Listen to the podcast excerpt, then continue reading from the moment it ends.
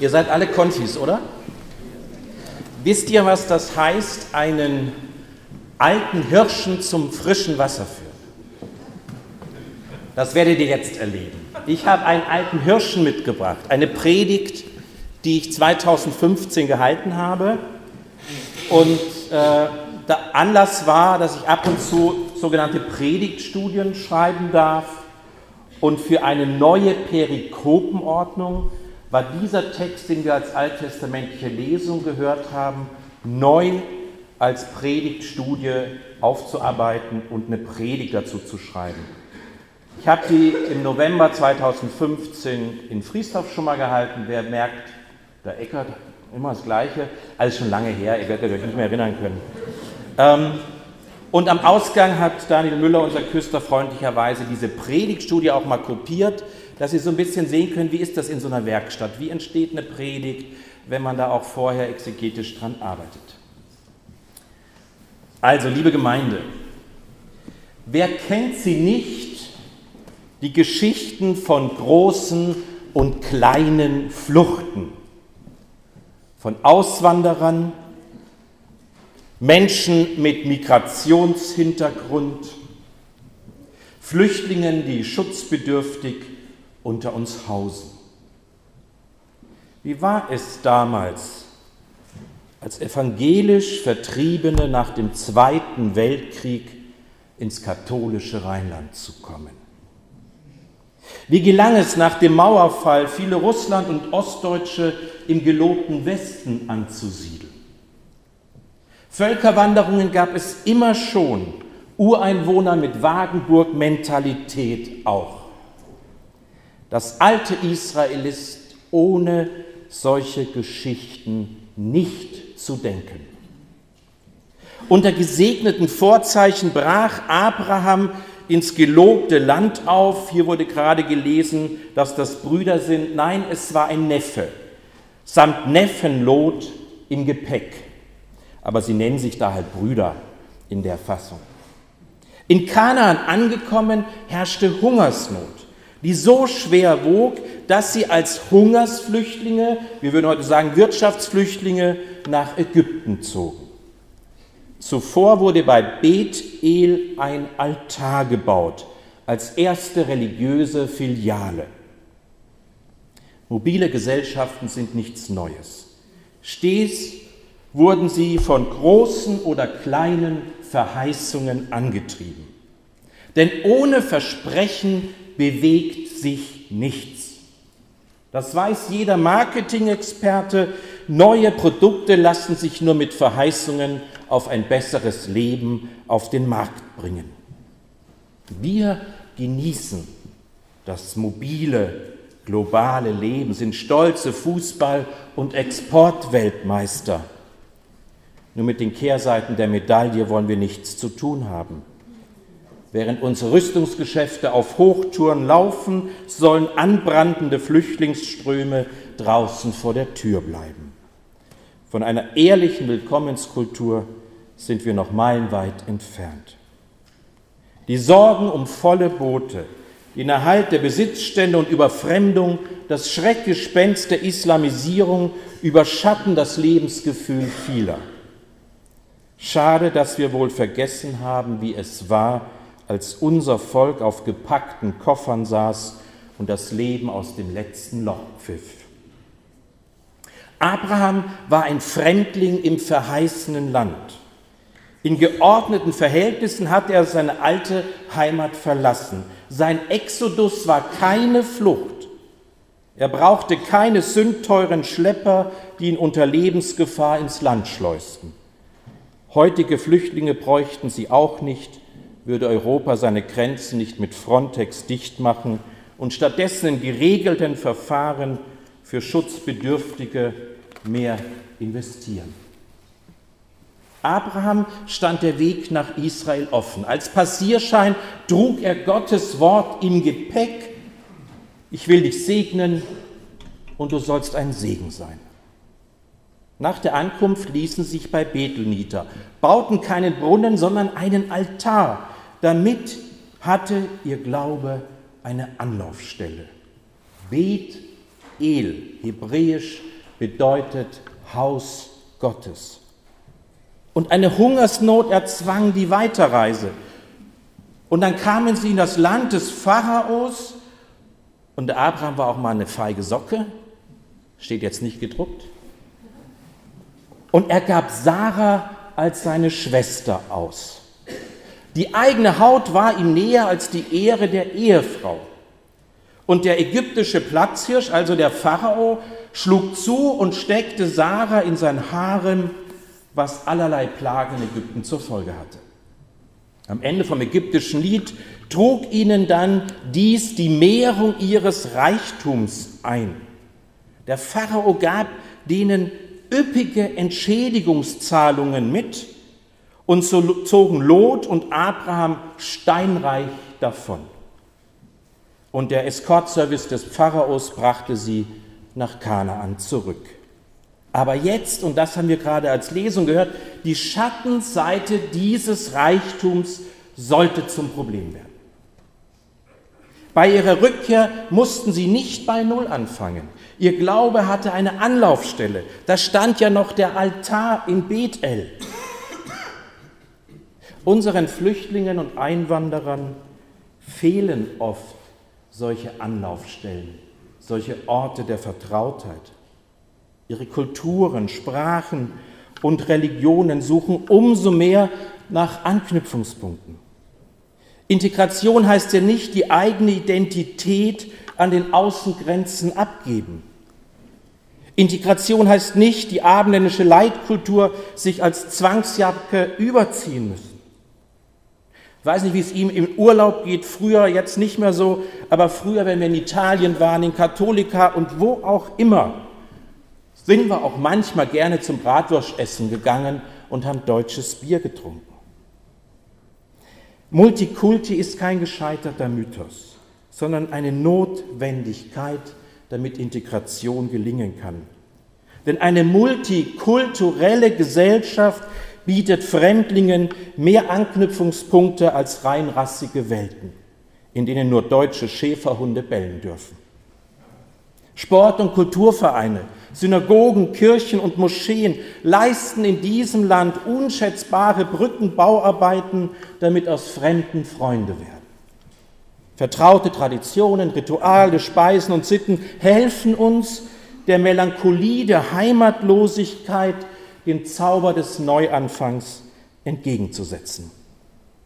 Abraham hielt an seinem Gott fest ohne Rückbindung an den Altar. Religio heißt übersetzt Rückbindung.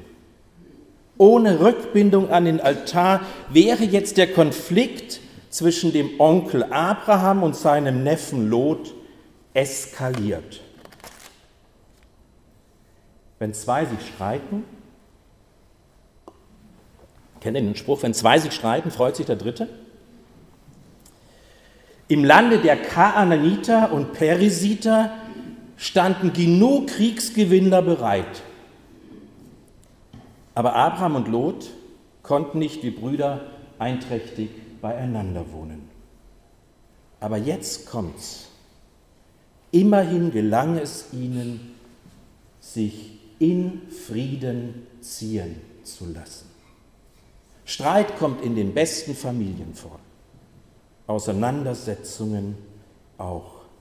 Aber entscheidend ist, wie löst man diese Auseinandersetzung. In Ägypten hatte Abraham erbärmlich versagt. Jetzt wollte er es besser machen. Der Haussegen sollte nicht nochmal schief hängen. Als klügerer und älterer gab er nach. Abraham überließ Lot jetzt die Platzwahl und der Neffe zögerte keine Sekunde. Da hob Lot seine Augen auf und besah die ganze Gegend. Und Lot griff zu, er schnappte sich das beste Stück vom Teller, zog zum Jordan in die fruchtbarste Gegend der Region, wo das Leben blüht, die Wirtschaft boomt. Ist Sodom und Gomorra nicht weit. In dieser Gegend wollte Lot wohnen. Ehrlich gesagt, es war schon ein bisschen unverschämt, wie er dem alten Onkel die besten Weideplätze vorenthielt. Das ist wie wenn ich im Bus sitze und dann kommt eine alte gebrechliche Dame rein und ich bleibe sitzen und stehe nicht auf. Das ist unhöflich, was der Lot da macht. Lot macht nicht Platz. Er setzt auf Sieg, nicht auf Platz, auf Schlossallee, nicht auf Turmstraße. Abraham zeigt sich unbeeindruckt. Er ist nicht kein, der von Neid zerfressen den Abel erschlägt. Lot wird am Ende sein nacktes Leben retten. Seine Frau wird zur Salzsäule erstarren, weil sie zu lange den alten Zeiten nachtrauert. Wer würde nicht erstarren, wenn alles, was einem lieb und teuer war, wie ein Kartenhaus zusammenstürzt? Lots erste Wahl erlaubt Abraham nun auf seiner Spielfeldseite ein gutes Auskommen. Wir haben es gehört, von Nord nach Süd, von Ost nach West darf er sich ausbreiten. Hebe deine Augen auf und sieh von der Stätte aus, wo du wohnst, nach Norden, nach Süden, nach Osten, nach Westen. Was er in den Blick nimmt, ist seins. Aber Abraham legt noch einen anderen Blick an den Tag. Lots Blick war von Gier getrübt. Abraham erhob seine Augen, weil Gott ihn dazu ermutigte. Damit ist es ein Blick der Demut, mit dem er über das Land sieht. Seine anfängliche Gelassenheit im Konfliktfall zahlt sich nun aus. Durch Gottes Brille sieht er eine große Verheißung vor sich liegen. Es ist nicht der Blick eines Räubers, der sich die Erde untertan oder zur Beute machen muss. Vieles im Leben ist eine Frage der Perspektive und der Haltung. Hochmut kommt vor dem Fall. Lot fiel tief, während seine Frau erstarrte, standen Sarah noch schöne Jahre bevor. Die alte Ahnfrau sollte noch Mutter werden. Ihr Erstgeborener wird Isaak heißen, das bedeutet Hitzrak ich habe gelacht. Ein lustiger Junge. Zum Piepen war das. Wieder der Staub auf Erden, wie Sand am Meer, wie Sterne am Himmel, so fruchtbar sollen sie noch sein.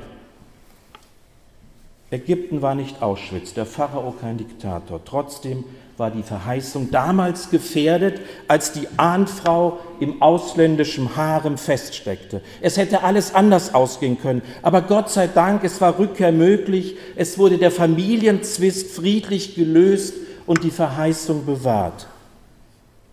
Liebe Gemeinde, Schlusspirouette. Heute sieht es im gelobten Land deutlich anders aus. Letztlich ist an Gottes Segen alles gelegen.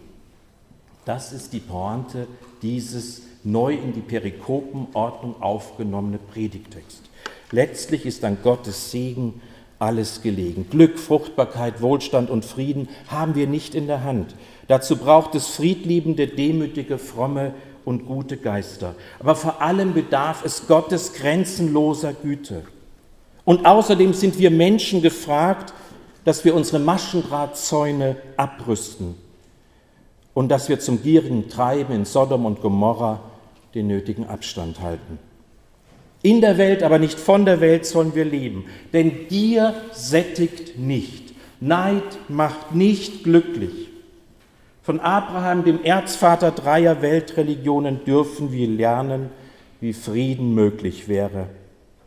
Notfalls, indem man sich auseinandersetzt und in Frieden ziehen lässt. Hauptsache Distanz und Nähe stimmen, damit Mutter Erde uns alle ertragen kann. Wer hätte gedacht, dass diese aktuelle Geschichte so aktuell ist wie vielleicht noch nie? Und der Friede Gottes, der höher ist als alle Vernunft, um ihn wollen wir beten, weil ich mit einem Gebet schließen möchte. Im Gefängnis unserer begrenzten Möglichkeiten bitten wir dich, gütiger Gott, führe uns heraus aus der Sklaverei des Neids, aus der Gefangenschaft der Gier, aus dem Fegefeuer des Hasses. Öffne unsere Herzen, Häuser und Geldbeutel für die, die sich in Nussschalen zu uns flüchten, weil der Terror ihnen die Heimat raubt. Zupfe das Unkraut der Kleingläubigkeit aus unseren Köpfen. Rüste in den Kleingärten unserer Angst die Maschendrahtzäune ab. Schenke der Politik die Friedfertigkeit des Abrahams. Gewähre zerstrittenen Nachbarn deinen Frieden. Setze uns die Brille der Demut auf, damit unser Blick ein anderer wird. Ja, lasst uns aufbrechen, auch als Gemeinde Richtung Eden, in den Garten, in die Milch und Honig fließen und die Gerechtigkeit hoffnungsfroh ihre Nester baut. Amen.